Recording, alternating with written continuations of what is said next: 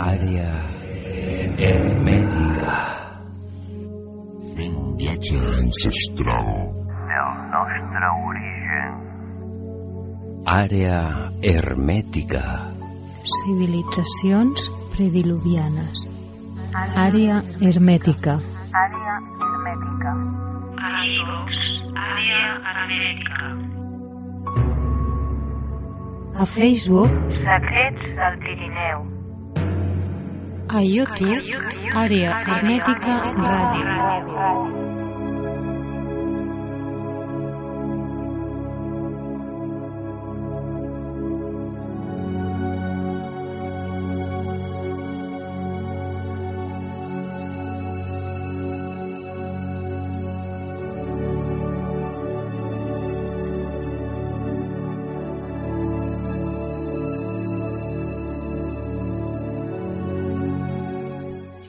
Benvinguts, programa número 3 de la temporada de Àrea Hermètica. Benvinguts al nostre entorn de temes d'altres realitats. I a l'estudi Albert Carol, bona tarda Albert, Bona tarda, Josep. i presentant al costat d'Albert amb Josep Cozar. I bueno, comencem el programa amb un tema molt interessant i sobretot que a l'audiència agrada, alquímia. I ho fem de la mà d'un autor, estudiós alquimista, Lluís Silva. Lluís, bona tarda. Sí, què tal? Bona tarda, com esteu? Molt bé, aquí amb Albert a la taula i bueno, i a veure que podem xerrar una mica dels temes tan interessants, alquímia. I vinga, moltes felicitats pel programa. Gràcies, igualment. Ja em coneixes, no? Saps qui sóc, no? Sí, eh, en Josep, no? Clar, de, de l'any passat amb un segur amb la dona. Segur que ens vam veure. Amb Sí, l'Albert. clar, i vam, vam parlar una mica. Aquí està Albert amb mi, i bueno, Ahà. aquest projecte comença i, bueno, de moment fent coses d'història i, i tocant temes que ens interessen, com tu ja saps. Endavant, Albert. I ja que heu tocat eh, alquímia també amb el primer programa, amb el vostre convidat. Mm -hmm. Va tocar la torre de l'alquimista de Mallorca, del José María Ibáñez, del seu llibre, Sí, i molt bé. sí. Bueno, fantàstic. Sí, Fantàstic. Bé. Diguen, Albert. Hola, Lluís. Sí. Hola, Luis. Què tal? Com estàs? Molt bé. Bueno, és la primera entrevista que faig, a veure. Sí, una No, mica... clar, però ja has participat al programa, no? Sí, això sí. El tercer, no? Si no m'equivoco. Sí, de Sí. moment bé, ja, ja ha escalfat motors. Jo el veia molt callat, no? Però la setmana passada es va desenvolupar aquí força bé. I bueno, de moment ja té un racó per ell sol, eh? O Ah, sí. sigui que... Ah, l'Albert coneix a molta gent i segurament que, Sí, sí, ja veuràs, tindreu programes molt macos, sí, sí, sí. convidats molt macos. A veure, volia preguntar-te alguna cosa, Pues Albert. entrem, entrem a la temàtica, no? A veure, comencem per un, una pregunta que t'hauran fet moltes vegades, no? ja estaràs cansat, no, poder? Eh, L'alquímia, o sigui, quin, quins elements s'utilitza? Quina és la finalitat de l'alquímia? Bueno, la finalitat de l'alquímia és la transmutació. A partir d'aquí... Però, clar, és que eh, hem d'entendre que l'alquímia, en realitat, és eh, una, una branca de la, de la filosofia. Una pregunta, fem el programa en català, en castellà o... com? Si, si trobes eh, còmode en català, en català, com Ah, no, vulguis, jo eh, com et trobis còmode. Feu el programa. Ho dic per temes de podcast, si feu podcast... i- No, en principi ho fem, ho fem en català, si el Sí. convidat és català. Sí. Vale, perfecte. Doncs pues fem en català. Mira, eh, els alquimistes, de veritat, els eh, alquimistes que al llarg de la història han estat considerats eh, adeptes, és a dir, els que han aconseguit, segons diuen, la pedra filosofal, no s'han anomenat mai alquimistes, s'han anomenat filòsofs. Aleshores, l'alquímia, si busquem una definició en una bona biblioteca, veurem que és una, una branca de la filosofia. Per tant, aquí ja és un apartat que hem de tenir molt, molt, molt, molt, molt amunt, no? que això és, és molt important. No? Ens en anem a la filosofia antiga.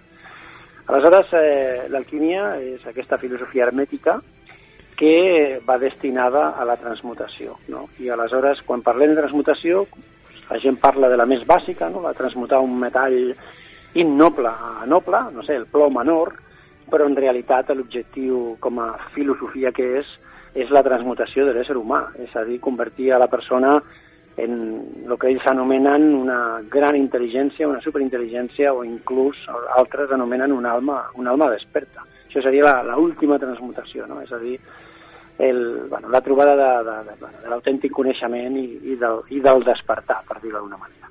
Àrea hermètica, l'origen del nostre passat, civilitzacions, cultures ancestrals.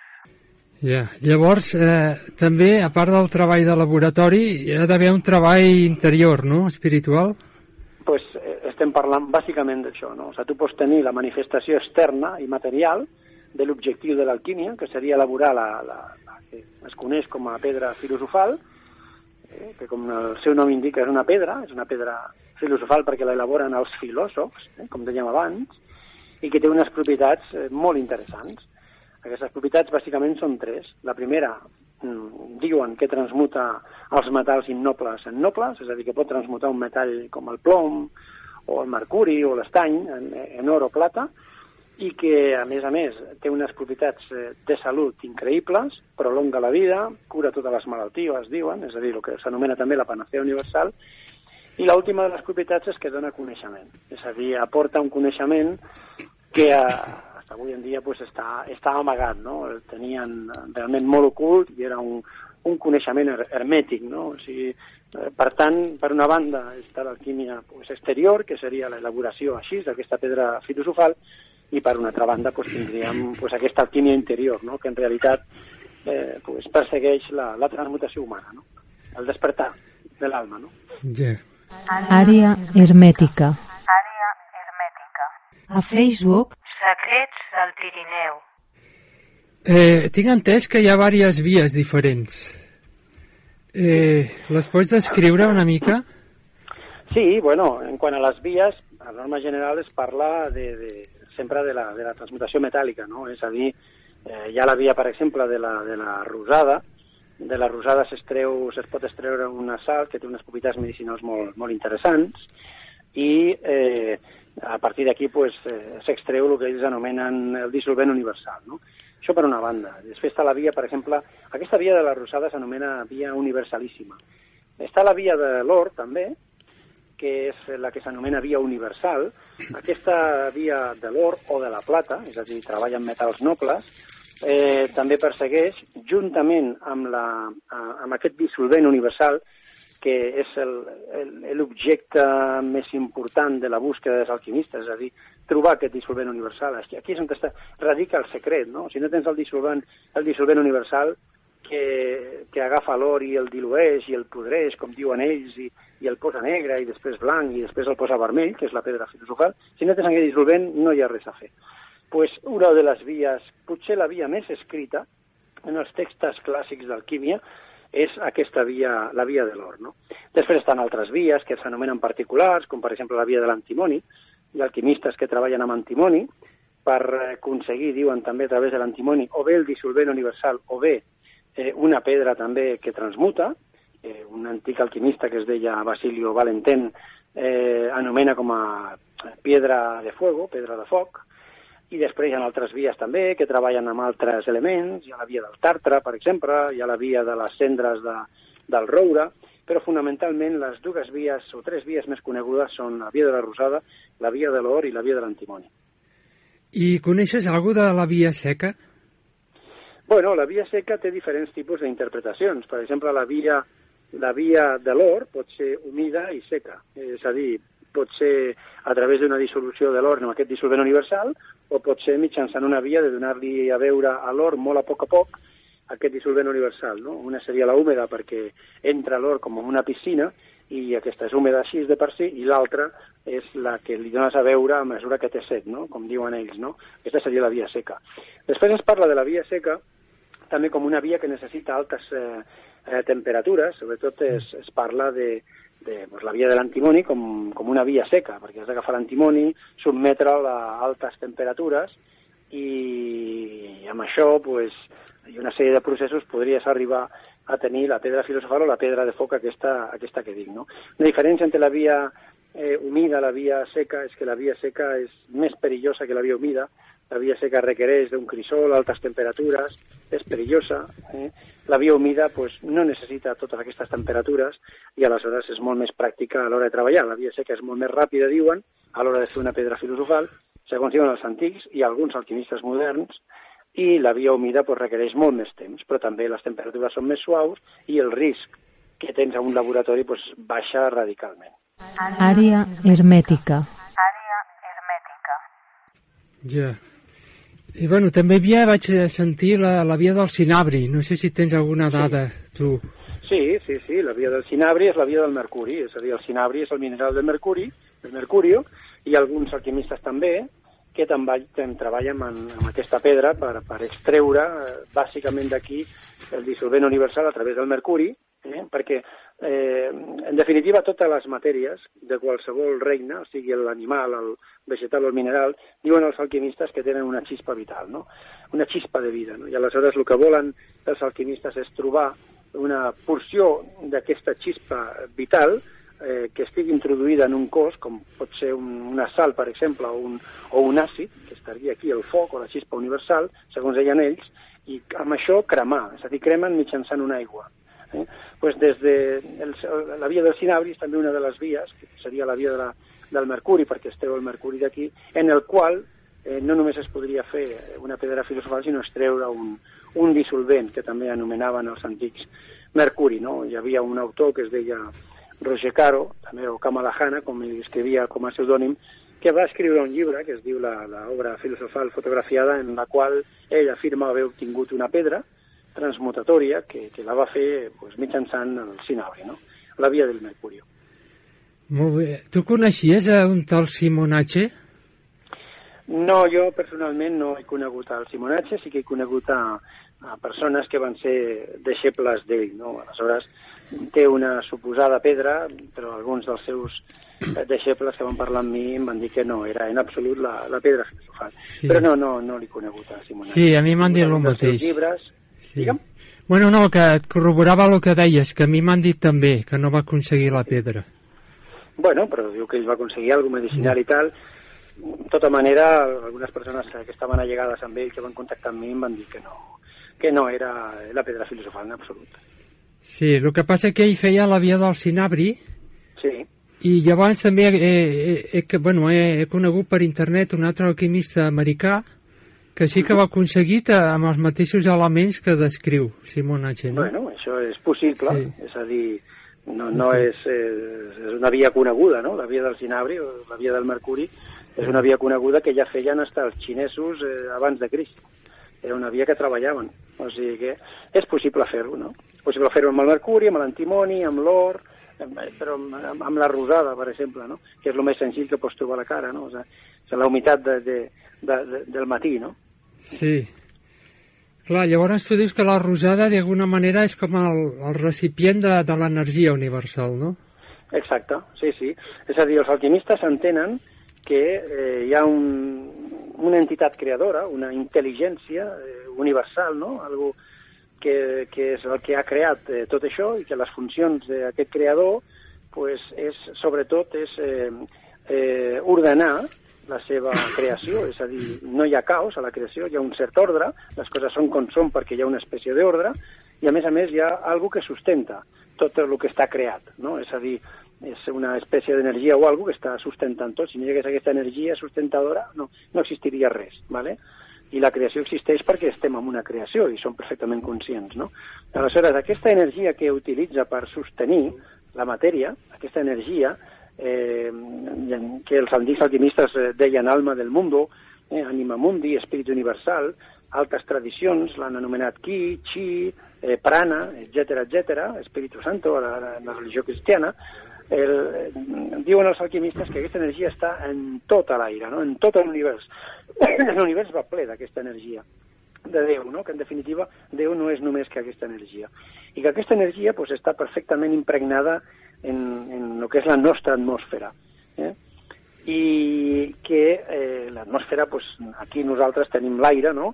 i l'aire que tenim nosaltres és humit, si nosaltres posem un, un deshumidificador podem treure l'aigua que hi ha dintre l'aire, els antics alquimistes van d'alguna manera eh, descobrir la forma de convertir aquest eh, aire en aigua i després eh, convertir aquesta aigua en terra i aquesta terra la netejaven i treien una sal i deien que nosotros estamos respirando sal, no? que, que respirem sal, perquè en, en definitiva dintre d'aquesta aigua que de dintre de l'aire hi ha una sal i aquesta sal van aprendre els antics alquimistes a manifestar-la i amb aquesta sal que diuen ells té propietats medicinals també podien eh, elaborar gràcies a ella, segons diuen, aquest eh, dissolvent universal que podria pues, eh, pues, bueno, pues retrogradar els metalls, com deien ells, és a dir, reincludar-los, agafava l'or, aquest dissolvent, i el retrogradava, és, és a dir, el portava a lo que inicialment havia estat l'or. Aquí hi ha una contradicció amb la ciència, perquè la ciència diu que l'or és un elemento simple,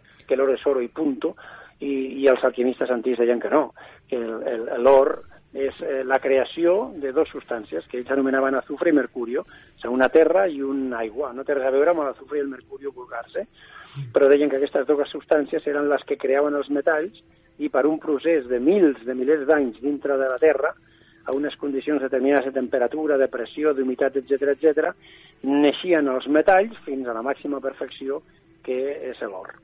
Fem un viatge ancestral. Àrea hermètica. Àrea hermètica. Llavors, eh, tu recordo que has parlat en alguna ocasió, ho has escrit, que has parlat sobre Quebran, les transmutacions a baixa Sí, temperatura. Quebran.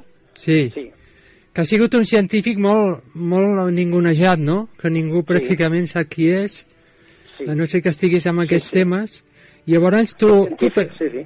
tu penses que, que, bueno, explica després una mica qui és Quebran i, i penses que hi ha hagut com una conspiració contra el que és la transmutació a baixes temperatures? Perquè hi ha un altre científic, que era un italià, que- que es deia Borghi, no sé si el coneixes, Aquest no. que va fer una transmutació bueno, al laboratori i, i de, bueno, es veu que li van treure totes les subvencions i tot al Vaticà perquè hi treballava. Eh, què opines d'això? Eh, Louis Quebran va ser un científic del segle XX que va néixer a principis de 1900, si no recordo malament, va morir als 70 o als 80, em sembla que als anys 80, no? És el que li diuen, no? Un hueso duro de roer para la ciència, li diuen, no? Clar, aquest home, eh, estant als anys 50 treballant per al govern eh, eh, francès al Sàhara, es va donar compte d'una cosa molt simple, no? Va veure que els treballadors anaven eh, allà al Sàhara, anaven o xupant sal, no? o prenent unes pastilles, no?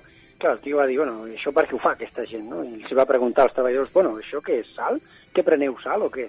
I ell li va dir, sí, sí, efectivament, diu, això ens evita eh, que tinguem una, o sigui, un, un desmaio per el sol, no? Un cop de calor. Eh? I, I ho necessitem, no?, per, per treballar la sal aquesta, perquè anem perdent sal a través del suor. Aleshores, el tio va agafar, eh, com era químic, va agafar eh, mostres de suor dels treballadors i va, es va donar compte de que, eh, clar, resulta que si els tios eh, assimilaven sodi, és clorosòdic o la sal, pues haurien d'exhalar als nivells de sodi. Però no era així, o sigui, el que exhalaven és, era als nivells de potassi. Aleshores, a veure, tenia a veure, pues, si estan tomando cloruro sódico, ¿no? Com és que estan exhalant potassi? Haurien d'estar exhalant sodi, no? I a partir d'aquí eh, va començar a treballar sobretot eh, en el món vegetal i va analitzar plantes, eh, plantava plantes eh, amb terres sense calç, eh? o sigui, imagina, terres sin calcio, ¿no? Y la semilla, pues sin calcio, entonces plantava semillas de diferents tipos, desde genarios hasta árboles, ¿eh? I després, quan creixien les plantes, eh, les cremava, analitzava les seves cendres i trobava calç. Entonces, bueno, entonces, a ver, ¿pero dónde viene el calcio? Si aquí no había calcio ni en la tierra, ni, ni había calç a, a, a la pròpia semilla, com és que d'alguna manera s'ha manifestat la calç, no? I aleshores ell deia que eh, segurament la Terra, d'alguna manera, i en les circumstàncies d'aigua i temperatura, etc etc, es produïen aquestes transmutacions naturals, que deia ell, o transmutacions a, a, baixa, a baixa energia. Aleshores, clar, això no, no, no es va poder rebatre, però tampoc ha interessat d'alguna manera la ciència suposo que desperta això, perquè clar, si es poden produir transmutacions a baixa energia, vol dir que qualsevol podria fer una transmutació. Primer que va transmutar va ser Rutherford, eh? o sigui, va transmutar eh, fent xocar eh, nuclis atòmics de helio i de nitrogen, eh, va convertir pues, eh, amb la unió d'un de, de, de, de un dels protons de l'heli en, en el nitrogen, pues, va aconseguir un desprendiment d'oxigen. No? És a dir, no sé si puc... Mira, l'helio té... Eh, els, els elements de la taula periòdica sí. es distingeixen perdó, pel número de protons que tenen. Sí. L'hidrogen té un proton al seu nucli i això és el que defineix a aquest element com a hidrogen. Si trobem un element que al seu nucli té dos protons, diem, no, això no és hidrogen, té dos protons, per tant, és helio. I així hem anat posant nom als cossos segons el seu número de protons que tenen al nucli. Suposo que, que tothom em, em podrà entendre, no? El que va fer Rutherford va ser fer impactar un nucli de helio, l'helio hem dit que té dos protons, amb un nucli de nitrogen, que té set protons. Els va fer impactar. I el que va aconseguir és que un dels protons que tenia el helio s'incorporés dins del nucli atòmic del nitrogen, de, tot, de tal manera que, clar, el nitrogen no tenia set, sinó que tenia vuit. Clar, al tenir vuit eh, protons, aquest eh, nucli ja no era nitrogen, era oxigen. Va ser el primer que va fer una transmutació. S'han fet transmutacions metàl·liques, sí, s'han utilitzat grans quantitats d'energia i s'han arribat a aconseguir eh, traces d'or. Per exemple, s'ha treballat molt amb el mercuri i s'ha aconseguit or, eh, impactant eh, protons, no? impactant, fent xocar nuclis eh, atòmics, no? on estan ahí metidos eh, protones. No? I per què es, es pot convertir d'alguna manera o es pot eh, arribar a tenir or? Perquè mira, perquè l'or té 79 protons al seu nucli i el mercuri té 80 protons al seu nucli. Per tant, si jo li puc treure mitjançant un impacte, eh, eh, li puc treure un nucli, perdó, un proton al mercuri, clar, de 80 tindria 79, ja no seria mercuri, seria or. Eh, el mateix passa amb el plom, que té 82 protons al seu nucli. Si li trec 3 protons, em quedarien 79 i tindria eh, or. I això es fa amb impactes entre nuclis atòmics. Val. Però a una gran energia hi ha un gran cost. Clar. El tema és fer-ho a baixa energia, com ho fan alguns alquimistes, no? Exacte. Aquí Ah. està en la confrontació entre l'alquímia i la ciència. I la ciència diu que oficial. La transmutació existeix, sí, és possible, s'ha demostrat, eh? i Antaro Nagao, que va ser un japonès que als anys, no recordo si van ser els 20 o 30, eh, ja va ser el primer que va, eh, va eh, mitjançant impactes, va, va trobar les traces d'or, no? impactant eh, nuclis al mercuri, no? i va tenir unes traces d'or. Crec que va aconseguir un mil·ligram d'or, però el va aconseguir, vale? però amb gran quantitat d'energia. O sigui, és a dir, el preu de l'or obtingut comparat amb l'energia que, que ha necessitat és que és, eh, bueno, és abismal, la diferència de preu. Clar, que la transmutació existeix a alta, a alta consum energètic, això és evident que sí, altes energies. L'alquimista diu, no, no, si jo amb una cuina, amb un petit foc, puc fer una transmutació. Aquí és on no està d'acord la, la, la ciència, i tampoc hi ha pràcticament ningú que hagi científicament posat a l'abast una prova d'aquestes. Jo recordo l'any 1975, no sé si recordaràs, o recordareu, Albert i, i Josep, eh, el programa Directíssimo, que, que Sí. va una transmutació en allà, I tant. i, i no s'ha negat que això fos... Ara volia preguntar Sí, això, tenia telepatia ara. Mira, pues, ja que estem... Jo me'n recordo, a directíssimo. Me'n La- recordo la petit. veure? Sí, sí, jo, jo el vaig veure Jo no, el xamfré no el vaig veure, però després ho vaig veure per YouTube. Amb l'Iñigo. Sí, sí, me'n recordo, i el que va fer, va fer una Sí, sí. transmutació, i El me'n recordo. Mitjançant un cosí seu, segons va dir, em sembla que va ser a Quarto Milenio, pues, eh, s'entera de que a França hi ha un personatge que va a teatres i fa transmutacions, no?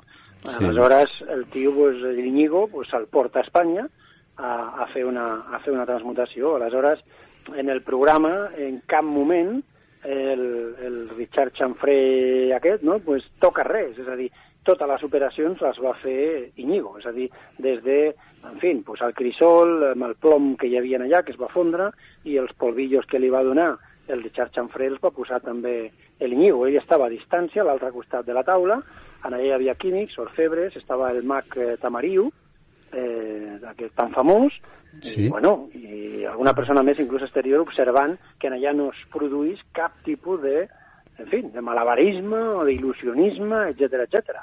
I l'Iñigo va ser molt clar, diu, inclús els propis eh, químics van dir que això era impossible, que no, no s'ho creien que havia passat, que tenia que haver-se, havia que tenir trampa o alguna perquè no, no era, això no era possible. I ningú ha desmentit la existència real eh, d'aquesta transmutació, ni de les que va fer a França tampoc. Mhm, No ho sabia que les havia fet també per França.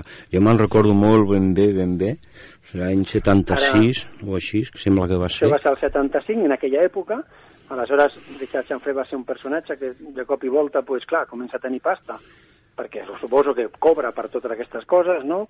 I, bueno, pues, eh, al final dona la sensació de que s'acaba els, els que s'anomenen els polvos de projecció, i quan s'acaba això, pues, comença la decadència, i ell, segons va dir l'Iñigo, eh, el Richard Chanfrey li havia dit que, el, que aquests polvos li havien estat donats. És a dir, perquè fes aquestes transmutacions públiques. Clar, això hila amb eh, la tradició alquímica. La tradició alquímica diu que cada segle s'ha de fer alguna transmutació. Eh? I al llarg dels segles s'han fet transmutacions. Eh? Per què? Perquè si no eh, l'alquímia pues, seria ja una cosa de, oblidada, no? I, I mira, portem més de 2.000 anys, com qui diu, eh? i l'alquímia encara està viva, no? Si fos una cosa falsa, ja no Mm. estaria entre nosaltres. Faria molts anys i segles que això estaria desapareguda, no? I, sin embargo, encara està, està viva, no? I Richard Chanfrey, segons diuen, pues es va suïcidar, és a dir, va començar la decadència, es van acabar les, eh, Sí. eh, pues, els espectacles públics, perquè se'ls va acabant els polvos de projecció i a partir d'aquí pues, eh, eh, pues es va acabar els diners, es va acabar tot i es diuen que es va, es va suïcidar. O sigui, l'última part de la seva vida va ser bastant, bastant negra, no? Per tant, eh, en fi, però bueno, la història és aquesta. Segurament Sí, sí. algun alquimista, Curiosa, no- no- algun filòsof de veritat va dir és hora de que tornem a despertar el món de l'alquímia, no? Sí, sí. Val, ja, bueno, ja...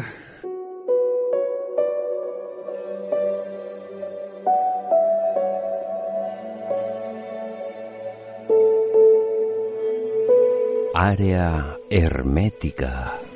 Civilitzacions prediluvianes. Àrea hermètica. Àrea hermètica. Fem un viatge ancestral. del nostre origen.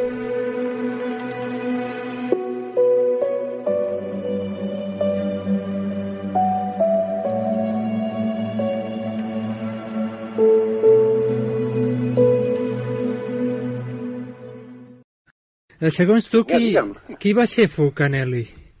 Segons tu. Bueno, mira, Vulcanelli, hem d'entendre una cosa. Mira, d'entrada, eh, hi ha un, un gremi, societat d'alquimistes, estem parlant de finals del segle XIX, principis del segle XX, que tenien com a nom eh, frers de la cité d'Heliopolis i també frers de la ciència hermètic. Frers de la cité d'Heliopolis, hermanos de la ciudad de Heliopolis, de la ciudad del sol, d'Egip- d'Egipto, i frers de la ciència hermètic, és a dir, FCH en, en, en les dues formes, no? FCH, full, can i la H d'Helios, ¿vale? Aleshores, van ser un, un, un gremi, una societat, eh, se sap que hi havia diferents personatges en aquí, com eh, el deixeble que diuen que va ser de Fulcanelli, Eugene Canceliet, Mm. el pintor de les obres de Fulcanelli, que bueno, pues il·lustrava les obres, que era eh, Jean-Juliet Champagne, després hi havia un egiptòleg de prestigi, com era Suárez de Lubitsch, hi havia un erudit de prestigi que tenia una llibreria impressionant, esotèrica, a París, que es, es deia la llibreria de Merveiller, i després tot un sector d'enginyers i de gent d'alta societat francesa, etc etc. Per tant, Fulcanelli, d'alguna manera, és la societat, i d'una altra manera és que un dels personatges aquests que formava part de la societat és el que va aconseguir la pedra i és el que pues no, no s'ha dit quin, quin és. No? Alguns diuen que, que era el propi Canceliet, ella sempre ha desmentit això, altres deien que era eh, Pierre Dijols, eh, perquè era molt erudit i, i escrivia llibres també d'alquímia amb una erudició extraordinària, altres eren, deien que era el pintor i altres pues, parlen d'altres personatges. No? Encara no s'ha desvelat d'una manera autèntica qui era, qui era la persona de, de Fulcanelli. Bueno, però sempre que, sembla que hi ha bastantes pistes, no?, per lo que dius. Sí. Pistes n'hi han, pistes n'hi han i, bueno, si llegeixes bé els llibres, pues, eh, mira, un, eh, un, una dels capítols de les modes filosofales diu el maestro solía apoyar su cabeza sobre mi, mi hombro y con sus largos cabellos grises No? És a dir, de mica en mica van, ten, van sortint una sèrie de, de pistes que estan als llibres que, que bueno, pues a lo millor, o algú dels que ha escrit llibres sobre la identitat de Fulcanelli, que són uns quants quants, eh? igual algú ha Sí, donat en el clau. algun anglès, no, ja? Sí. Bueno, Que ja, dic fixa't, l'última obra eh, que he llegit és espanyola i, i mira, i és un... seria un avi de, del, de, de, del rei emèrit, imagina't. Ah, bueno, no? sí, ja me la sé aquesta també. Vale, és un, un llibre espanyol que ha escrit eh, Javier Corzo, no? no? No fa gaire, no? És a dir, és una altra de les interpretacions que, que hi ha, no? Però, bueno, s'ha posat eh, nom a Fulcanelli en tot un munt de llibres eh, pues, utilitzant tota una sèrie de pistes, no? Suposo que alguna d'elles pues, possiblement sigui, sigui correcta o, o, o, o no hi ha cap que hagi donat en el clau. Sé que hi ha un escriptor francès que va darrere de pistes molt i molt interessants, que és Patrick Rivière, que és un dels grans alquimistes francesos, i ja va escriure un llibre sobre la identitat de Fulcanelli i eh, sé que està escrivint o ha escrit un, que em sembla que de moment només està en anglès, i que pot aportar pistes interessants de, en fi, de, de la identitat eh, final de Fulcanelli, però bueno, encara no està el llibre en francès i, i, i no ho sé, veu que només està als Estats Units, segons em van dir, però ja arribarà el llibre aquest i veurem a veure quines pistes, quines pistes dona més, no? Vale, una altra pregunta. Eh, dona la impressió, no, escoltant-vos els, els que sou erudits, no?, que arribar a la, a la pedra filosofal, al color vermell, costa molt, no?, que sols arriben unes quantes persones. Per què? Sí. Per què Sí, és sí, així? Bueno, mira, és, eh, és, és la, la part final de, de l'obra i, bueno, a veure, l'obra es, es divideix bàsicament en, en tres parts, que, que podrien ser quatre, no? És el, el negre, el blanc, el groc i el, i el vermell, no? El, el negre és el de la, de la putrefacció, és el negró, eh, diuen que, que bueno, pues, eh, la, la primera manifestació de, de, del teu metall que estàs dissolvent l'has de podrir, més que dissoldre, s'ha de podrir, i aquest és el color negre, i després, eh, des, després del negre, si aconsegueixes el negre, doncs ve la, la segona part, que és més difícil encara, que és blanquejar aquesta negró, és a dir, eh, convertir-la en algo molt blanc i molt pur, és eh, purgar la, la, aquesta negró, eh, i la paraula purgatori, no? Purgatori ve de, de purgar, purgar vol dir netejar, és a dir, eh, limpiar, no?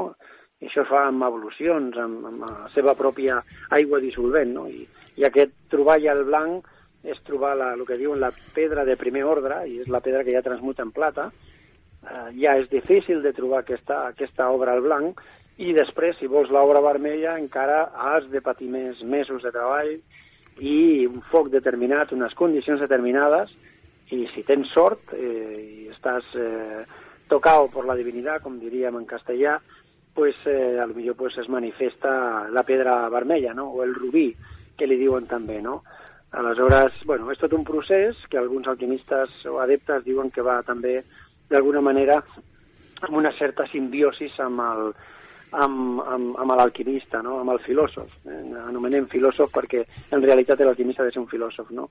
Avui parla la, la física quàntica no? de la relació que hi ha tan íntima entre l'experimentador i l'experiència, no? entre, entre l'experimentador i el que està experimentant, no? i que l'experimentador pot canviar el resultat de la, de l'experiència. No? Pues algo així pot succeir amb l'elaboració de la pedra filosofal, és a dir, una interacció eh, correcta entre el, el, el manifestador i el que s'ha de manifestar, no? I, i veure i tenir molt clar què és el que s'ha de manifestar i, i com s'ha de manifestar, etc etc. no? I, I tenir un amor per l'obra que estàs fent, no? Com si fos un, un bebè, no? Jo crec que hi ha un munt de... Per això diuen que és un donum dei, no? La, la, trobar la pedra filosofal, no? És un, un don de Dios, no? Si no estàs tocat eh, per la divinitat, difícilment trobaràs al final. És a dir, no, no es tracta de fer quinicefa, no? O de fer una combinació entre això i això, o entre un metall i un dissolvent, no? L'alquímia va, va molt més enllà. No només és, com deia al principi, una pràctica, no? Així és eh, física, no? També hi ha un contingut eh, eh, espiritual, no? I, I la paraula filòsof ja ho diu, no? Filosofia és una paraula grega que està eh, dividida en dos parts. La part filo, que significa amorado o enamorado de, y Sofía. Sofía era la gran deessa de la saviesa, era el culmen, no? era la, més important de la, de la saviesa. No? Per tant, un filòsof, un alquimista, ha de ser un enamorat del coneixement, no? i per tant ha de, bueno, pues ha de, ha d'interpretar correctament les obres dels filòsofs alquimistes per eh, pues acabar de trobar, si et toca la flauta, no? com diuen, si el burro toca la flauta, pues acabar de trobar aquesta pedra filosofal. Eh, tu creus que, que un alquimista ha de ser astròleg, també? Bueno, alguns eh, al- alquimistes parlen de la necessitat d'estar pues, acord amb unes determinades influències eh, astrals, no? per dir-ho d'alguna manera. bueno, de fet, hi ha una part que és així, perquè, per exemple, la, la rosada que, que, que ha d'atrapar un alquimista, sap eh, l'alquimista que ha llegit textos clàssics que la primavera és la millor època per, a, per a aconseguir rosada, perquè diuen que quan les plantes desperten del seu eh, lletarg, no? letargo invernal, eh, és quan agafen la força de, del clima, de la humitat que comença a néixer, de les temperatures suaus, eh, diuen que l'aire és quan està més impregnat d'espírit universal del món, del mundo, no? i les plantes absorbeixen aquesta, aquesta energia mitjançant eh, l'absorció de, la, de la rosada. No? Per tant, hem de conèixer les èpoques més importants de l'any en les quals es, es manifesta més aquesta energia universal. La segona època és la, la, la de la tardor, que encara té espírit universal però amb menys quantitat.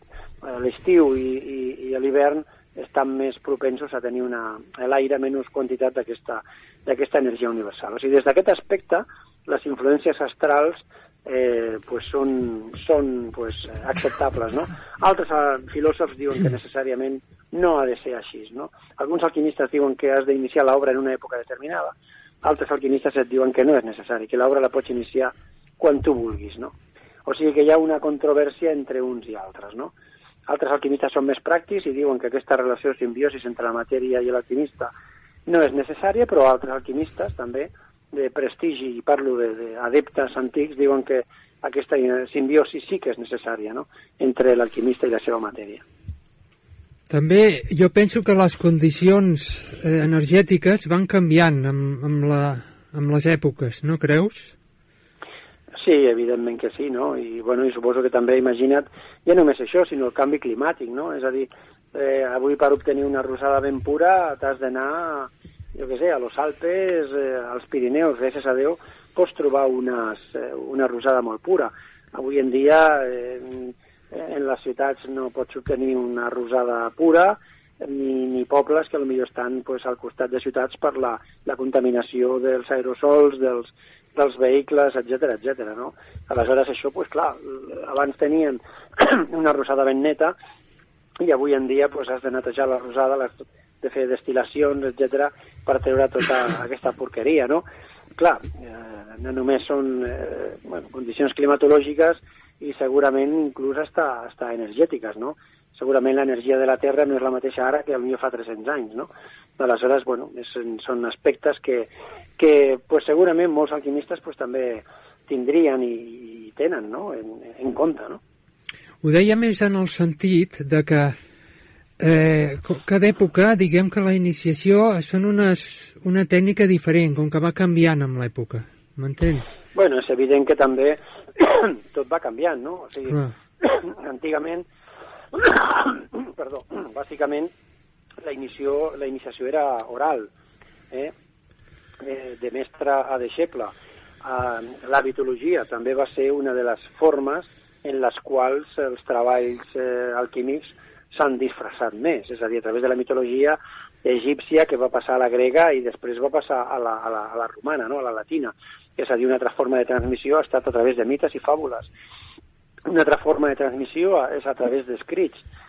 Són els, que, els textos clàssics d'alquímia dels que abans anomenava. Això és una tradició bàsicament pròpia dels àrabs i després dels, de, de, del món occidental, que va, va a, a escriure d'una manera determinada en clau i aquesta forma d'escriure pues, es va traslladar durant segles, des del segle XII fins al segle XIX, inclús a Fulcanelli, estan escrivint bàsicament com escrivien els antics, és a dir, amb un tipus d'escriptura que la podem assimilar a un idioma. Si, si coneixem el francès, podem parlar i entendre el francès.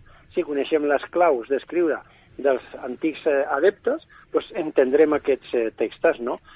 Avui en dia, clar, tenim unes condicions diferents, tenim un, un món molt més globalitzat, tenim una capacitat de rebre informació a través de la xarxa increïble, eh? podem tenir articles eh, científics, podem tenir converses eh, online amb, amb alquimistes, és a dir, la forma, la forma de tradició, per exemple, d'un llibre d'alquímia doncs pot ser una mica més clara que si és via correcta, eh? perquè també s'han escrit llibres d'alquímia moderns que, bueno, doncs potser no segueixen les vies tradicionals, sinó que són interpretacions personals de cada alquimista, però clar, és evident que, sobretot el món de les tecnologies, i tal i com està a l'abast del coneixement, a l'abast de tothom, que tothom pot, eh, no sé, tenir el seu, bueno, a la seva abast en qualsevol moment un article científic que pot estar relacionat amb el món de l'alquímia. Clar, això imagina't, la, la, vamos, és, és absolutament, eh, vamos, mm, bueno, amb, el- l'abanico aquest s'ha multiplicat, però bueno, per, per mils, no?, comparat d'ara a, a 100 anys enrere. Clar, perquè ara treballen amb fons de precisió que pots establir la temperatura exacta que t'interessa. no? Clar. En el segle XVI no hi havia termòmetres. És possible que al XVI tampoc. Aleshores ells treballaven dient, mira, la temperatura del gallo, o sea, de la gallina impoyendo el huevo. Ah, posaven la malla i sentien aquesta temperatura i era la que tenien que aplicar, no? O la temperatura del sol en el mes de julio en Egipto, no? O sea, tenien... És a dir, hi havia altres maneres de definir la temperatura. Per què? Perquè no parlaven de graus, perquè no tenien termòmetres. Clar. Eh, El termòmetre no sé si és un invent del segle XVIII, a lo millor, no? Però, però segurament al segle XV i XVI no hi havia termòmetres per, per, per mesurar la temperatura. Avui en dia tenim termòmetres. Tenim al nostre abast una sèrie de material químic que ja voldrien els antics haver-ho tingut, saps? És a dir, eh, bàscules de precisió, etc, etc, etc, no? És a dir, hi ha unes coses que tenim avui en dia que ens ha portat eh, la tecnologia i la ciència que, que un alquimista pot aprofitar, però molt i molt i molt bé. Mites i llegendes de la nostra creació. Àrea, àrea, àrea hermètica. Clar, perquè, bueno, jo estic en contacte amb alquimistes dels Estats Units, que estan molt actius, és el país que està més actiu. Que, bueno, suposo que França també. Sí, França està molt activa. Oi que sí, per té molta jo el contacte tradició. el tinc més amb els francesos que no pas amb els americans, però sí, eh, ja només, no és només Estats Units, eh? o sigui, hi ha una part de Latinoamèrica, de Latinoamèrica que està molt activa dintre del món de l'alquímia. Jo conec molts alquimistes, per exemple, que són uruguaios, no? Són d'Uruguai. I dius, mira, és un país petit i, i, i té un, un pues no sé, un, un número considerable d'alquimistes, no? I aleshores dius, bueno, no sé. I, i en fi, no sé, Latinoamèrica està com una mica despertant en aquest món, mentre que nosaltres estem a Espanya una mica més dormits, no? A part, a part de França, que per, per excel·lència ha estat el país de l'alquímia. És a, a França Sí. un alquimista és una persona reconeguda. No fa gaire vaig, eh, a l'estiu, vaig fer una conferència a Lyon i, bueno, com a conferenciants, pues, la crem de la crem dels alquimistes francesos, no? Estic molt, molt agraït de que hagin convidat a una persona pues, espanyola, no? Que, no, que no forma part d'aquesta, pues, no sé, club selectiu d'alquimistes francesos, no? I, i, i bé, pues, en allà a la sala eren 100 persones que la major part d'elles eren, eren alquimistes, no? I, i bueno, és un país que té una tradició alquímica extraordinària, no? Ja des de Nicolas Flamel hasta, pues, no sé, de ser alquimistes francesos que han tingut eh, aquest país al llarg de la història. Val. Perquè tu creus que la temperatura és un factor determinant a l'hora de transmutar? Que ha de ser, diguem, depenent del tipus de transmutació, una temperatura molt concreta. No, la temperatura és quan, eh, tens, eh, quan estàs elaborant la pedra filosofal, Sí, ells et diuen que hi ha una temperatura suau per arribar al negre, al color negre, has de pujar una mica la temperatura per arribar al blanc i després has de pujar una mica més la temperatura per arribar al vermell. I això és en quant a l'elaboració de la pedra filosofal. quan fas una transmutació, depèn la temperatura per la fusió del metall que tu utilitzis. Si utilitzes estany, la temperatura de fusió de l'estany és baixa. Si utilitzes ferro, la temperatura del ferro no recordo si són els 800 o 900 graus.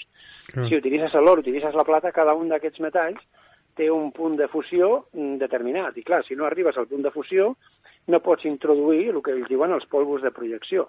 En aquest sentit sí que treballem de temperatura en quant a la transmutació, perquè has de fondre el metall, si no el fons no, no, no entraran i no penetraran els polvos de projecció.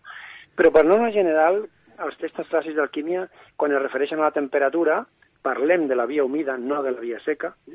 Parlem de la via humida, tenim aquestes temperatures suaus, i si parlem de la via seca, pues, també hem de passar de que hem d'agafar, i clar, posar a fusió a l'antimoni, que no recordo si és a 400 i pico de graus, o si s'utilitza el cinabri, pues, a la temperatura que necessiti de, de fusió també.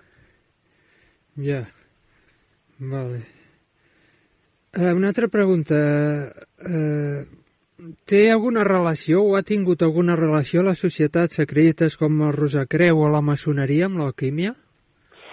Bueno, de la maçoneria no conec gaire, però del món Rosacreu he vist mo moltes imatges eh, alquímiques, rosacreus, que són rosacreus, de contingut alquímic, que són veritables. I també es deia que els rosacreus, algun d'ells eh, pues, havia fabricat la pedra filosofal i que eh, alguna societat rosacreu pura, eh, pura eh, havia pogut tenir entre les seves files adeptes i, bueno, és cert que ells tenen llibres d'alquímia molt importants i molt, eh, molt de prestigi i és possible que, jo no parlo de societats actuals, ni molt menys, però d'acord amb alguns eh, autors com, no sé, Backstrom, per exemple, en veure el camp, no? Sigismund Backstrom, eh, té uns llibres d'alquímia impressionants i, i possiblement era un adepte i era Rosacreu. O sigui, hi ha alguns adeptes que s'han anomenat, eh, en el fons, eh, Rosacreus. Que alguna Rosacreu, que possiblement avui no, no existeixi, hagi tingut el secret de la pedra filosofal, seria possible. En quant a la maçoneria, no ho sé, crec que la maçoneria tira més per la perfecció o la transmutació humana, no? el que parlàvem abans, no? alquímia espiritual. No? Ells parlen de l'home com una pedra bruta que s'ha d'anar polint, s'ha d'anar perfeccionant, sobretot mitjançant valors morals, i s'ha d'anar convertint en aquesta pedra cúbica perfecta, no? que seria pues, la, la, la, trobada de la, de la perfecció del, de l'ésser humà, no? mitjançant pues, l'aplicació de certes virtuts, o de les virtuts que tradicionalment ens han, han pues, ensenyat els, els grans filòsofs de, de, de les èpoques, no? sobretot els grecs. Molt bé. Eh, al, al final vas anar a aquella església que et vaig passar la foto? No, encara no he Encara pogut no. fer viatges. Eh, ara estic fent més classes a, a Madrid Sí. i, i altres llocs i, i, i els viatges pues, han... la veritat és que quan no vaig a donar un curs estic preparant els cursos no? i aleshores els viatges últimament s'han reduït bastant per mi i, i, i bueno, no sé, suposo que clar, viatjar és una de les coses que més m'apassionen, no? sobretot quan vaig estar viatjant amb vosaltres, no? i les Ah, coses sí. tan maques que vam veure, però bueno, des de que vaig estar amb vosaltres a Montsegur, per exemple, pues no, no he tornat a, a viatjar per aquestes, aquestes zones tan, tan extraordinàries. No, encara no, no, no, no has tornat a anar per allà. No, no, no, no, no. I mira Bueno. que em van fer un regal preciós, no? No sé si ho sabeu, sí. no? Que, Sí, sí, sí. que em van regalar un bàcul, no? Eh, Mhm. Molt maco, no? Que jo crec que... Bueno, és molt especial aquest bàcul, no? I aleshores... I uns encàrrecs que, que, em van, que em van fer i, de, i la veritat és que ha sortit poc, ha, ha sortit, ha trobat coses al bàcul, no? El, i, i de- dintre del món megalític i vist coses per Galícia i tal, molt maques Sí, sí. però no he anat a Montsegur. Però sí que he trobat coses que m'han... Per exemple, fa aquest any no, però l'any l'any passat, passejant per Galícia a dos llocs, vaig trobar eh, pedres alineades de les formes que hem vist a, a, a alguna zona megalítica de Montsegur. I em va Sí, sí. sorprendre molt que era exactament igual, similar. Nosaltres Mira, aquest mira, any estem també. parlant de Montsegur per una banda i ara jo estic a Galícia, no? Sí, sí. Una de les zones on vaig anar era Lugo. Ostres. Y yo pensaba que Lugo, eh, a la provincia de Lugo, ¿no?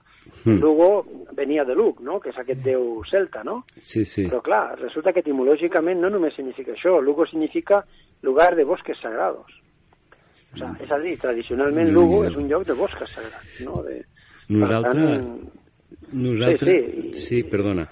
Nosaltres jo- també vam El meu fer... nom, no? El meu nom de Luis Silva, Luis, Mm. ve de Lux Lucis, Sí? que, que és luz, i, i Silva o la Silva en, en llatí és el bosque, no? És, bosque, la naturaleza, no? O sea, la luz del bosque. Curiós. Això és el que significa el meu nom, no? Ja sé que és una casualitat. Jo no vaig posar el meu nom, eh? El meu nom me'l van posar. I que curiós, no?, que, que, que algú de Montsegur em digui que haig d'anar d'alguna manera a participar de cuidar boscos, no?, i de protegir-los i, i, i, bueno, i anar a veure dolmens i intentar, intentar despertar-los, no? Se'm van donar un missatge, no?, que va, va ser que els dolmens, Sí. la majoria dels dolmens són enterraments, i com ho sabem, no? Escarbem i trobem aquí molts enterraments, Sí. però també em van dir que altres dolmens eh, són com uns generadors d'energia i que hi ha gent que sap apagar-los i gent que sap encendre'ls, no? Hi ha una espècie de batalleta entre, entre los que saben apagar-los i los que saben encenderlos, no? I d'alguna manera, pues, no sé, és possible que la vida em porti també a, a visitar algun d'aquests eh, dolmens a intentar meditar junt amb ells i, i veure no, quina capacitat tenen no, per, per, per influenciar en, en la meditació i en, i no sé, hasta inclús en el, en el despertar de l'ésser humà, no?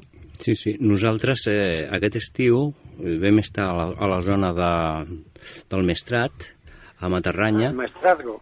sí, a la part de Terol, a la franja, a la franja, i vam estar a Santa Bàrbara, i me'n recordo quan vam estar allà, l'explicació que ens vas donar quan estaven a, al dolmen aquell del Bos Endins, a les faldes de, de Montsegur, les cassoletes, les quadrades, les rodones, l'orientació, Sí. i, bueno, va ser una passada. I a cada pas hi havia una cassoleta amb la seva regata, o sigui, per Sí, sí. fer la recollida d'aigua i, bueno, per lo que ens vas dir aquella vegada, recordant sobretot a la cassoleta aquella que ens vas dir dels roures, que ara quan Sí. anem al bosc i per aquí a prop de casa pues, tenim, les veiem i estan plenes.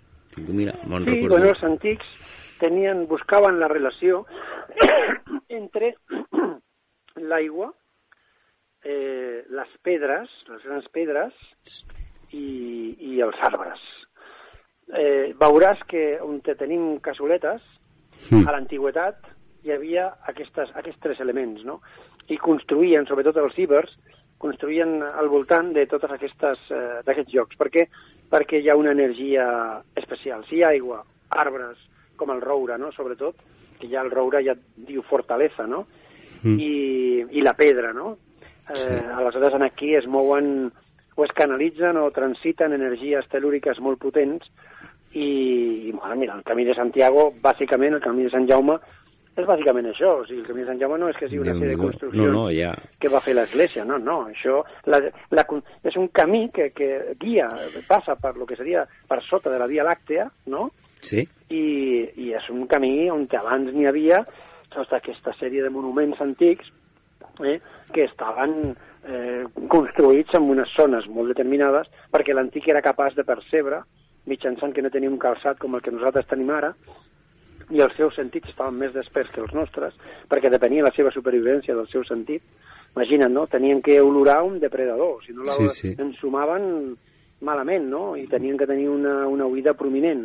Eh, No, no eren com nosaltres, no? És que la seva vida depenia d'això, saps? Aleshores, tenien una connexió amb la Terra que nosaltres no tenim. A. I clar, podíem percebre que, que en un lloc determinat hi havia uns condicionants, al millor pues no sé, si feien pessigoles a la planta dels peus, no? com em passa a mi algunes vegades amb alguns jocs com aquests, no? Mm. pues a millor això ells ho tenien molt més, eh, jo què sé, eh, com, una, com, un, no sé, com un privilegi que podien tenir, no? com un don, no? un don, no? I, i aleshores sabien que hi havia unes forces en aquí, no? I per aquí, aquí és on feien els seus rites i les seves coses, no? Les cassoletes, sobretot rites de sanació, bautismes, saps? Recollien aigua de la pluja, recollien aigua de la rosada, i amb això, pues, eh, una de les coses que feien, sobretot, era que ells calentaven pedres i les posaven on els hi feia mal, i elles, ells pensaven que el mal passava a la pedra. Clar, la pedra després quedava contaminada d'aquest mal, no? Segons, és el seu pensament, no? Tenien que netejar les pedres després, no? I on anaven a l'aigua, perquè l'aigua net eh, Sí, sí. neteja, no? Clar, era, és, és un món que hem d'entendre el seu món, no? Hem d'anar a, a lo més simple de totes les coses, no? sí. Netejar-se els ulls, per exemple. Per nosaltres és una cosa molt, no sé, de cada dia, a l'aixeta, no? Ells no, ells, eh, pues potser les cassoletes se netejaven els ulls, no la cara per la brutícia, no, els ulls, per netejar-se els ulls i, i sanar-se dels ulls, saps? Vull dir, és una concepció molt diferent de, de, de, de, no sé, el que és el contacte amb la natura a com vivim nosaltres avui en dia. Mm. I bueno, eh, Lluís, el temps ens està acabant. Volem compartir les últimes paraules amb Albert. Moltíssimes gràcies per acompanyar avui i donar una explicació tan, eh, bueno, tan extensa que bueno, jo he flipat per un tubo. Espero que els oients... Un plaer estar amb vosaltres, home. Sí, i bueno, i a, a veure, Bueno, moltes veus? gràcies, impressionat també de, de tota la teva explicació i esperem repetir algun dia. Aquí estaré quan em necessiteu. Sí, Aquí, aquí en tindreu. I moltíssimes gràcies. Molta força pel programa i Sí, sí, mica en mica anem agafant aquesta dinàmica. Aquí hem fet la batalla perquè, clar, a l'Albert m'ha vingut amb el teu llibre d'alquímia i jo tinc el teu, el de 50 llocs màgics de Catalunya. Sí, sí. Però bueno, jo ja li he dit que hi aniré a Ripoll a veure la simbologia que em vas Ai, comentar Sí, el monestir. El monestir. al monestir de Ripoll i ja, ja contrastarem. Bueno, estimats amics, Lluís Silva, escriptor, eh, estudiant d'alquimista, investigació, moltes coses, llicenciat en de dret, que ha escrit dos llibres, Alquímia tras la piedra filosofal i 50 lugares mágicos de la Catalunya, i traductor de varios llibres.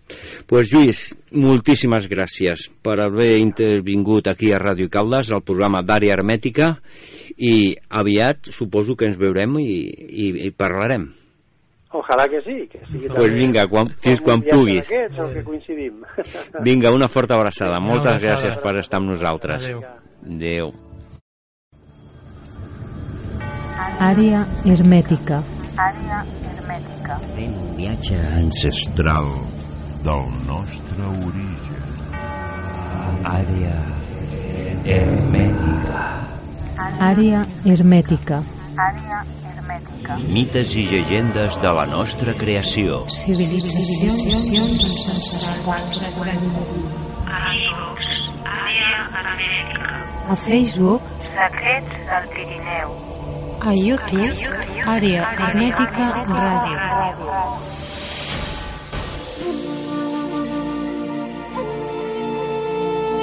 I bueno, eh, avui volíem tindre aquestes converses amb un druida, que són les paraules de les experiències i les coses que ens porta Albert, però no t'ha donat temps de fer converses amb un druida.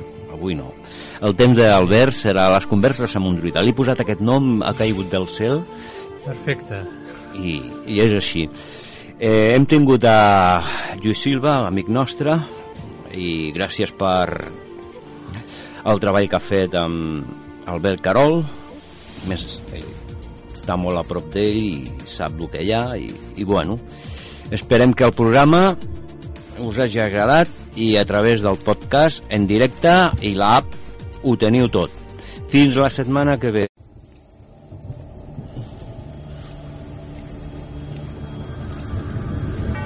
Àrea hermètica. Àrea hermètica. Fent un viatge ancestral del nostre origen. Àrea hermètica. Àrea hermètica. Àrea hermètica. Mites i llegendes de la nostra creació. Civilitzacions ancestrals. Àrea hermètica.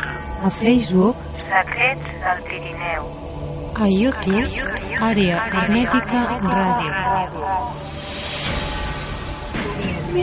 Ràdio. 我要。